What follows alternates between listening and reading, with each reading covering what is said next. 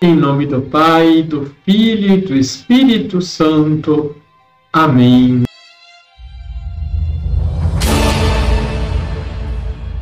Olá, tudo bem com você?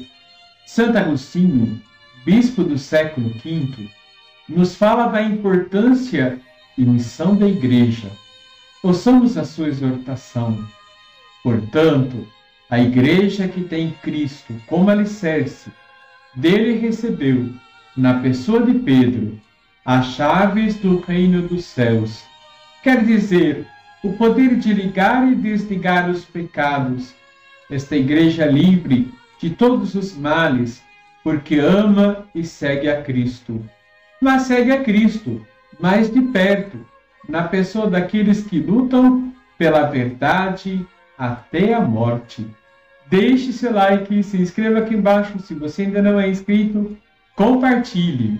Liturgia, Liturgia diária de... Em João capítulo 6, versículos de 16 a 21, observamos que depois de multiplicar os pães e os peixes, Jesus se retirou para rezar. O agir de Jesus está em comunhão com o Pai, por isso ele sempre rezava. Jesus despede os seus discípulos ordenando-lhes que atravessassem para Cafarnaum. Já estava escuro e Jesus ainda não tinha vindo ao encontro deles. Depois de rezar, ele vem ao encontro do barco em que estavam os discípulos. O vento era muito forte e o mar estava agitado. Eles começam a ficar assustados e ansiosos com a violência do mar. Vendo Jesus caminhando sobre as águas, ficaram com mais medo.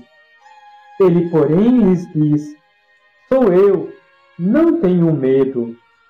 A presença de Jesus, mesmo no tumulto das dificuldades da vida, garante a paz e o equilíbrio. Quando o Senhor vai à nossa frente, com a sua presença, vencemos todas as dificuldades.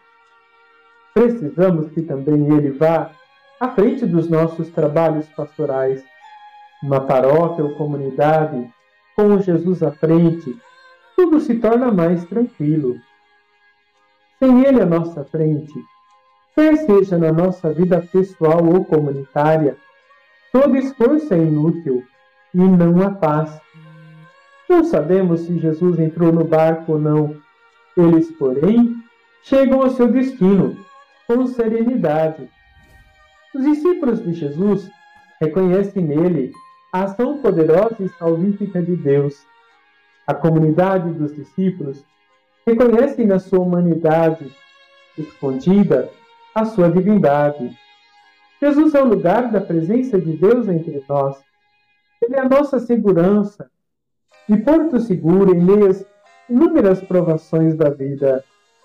Ele é o sinal visível do amor de Deus pela humanidade. Vamos sentar?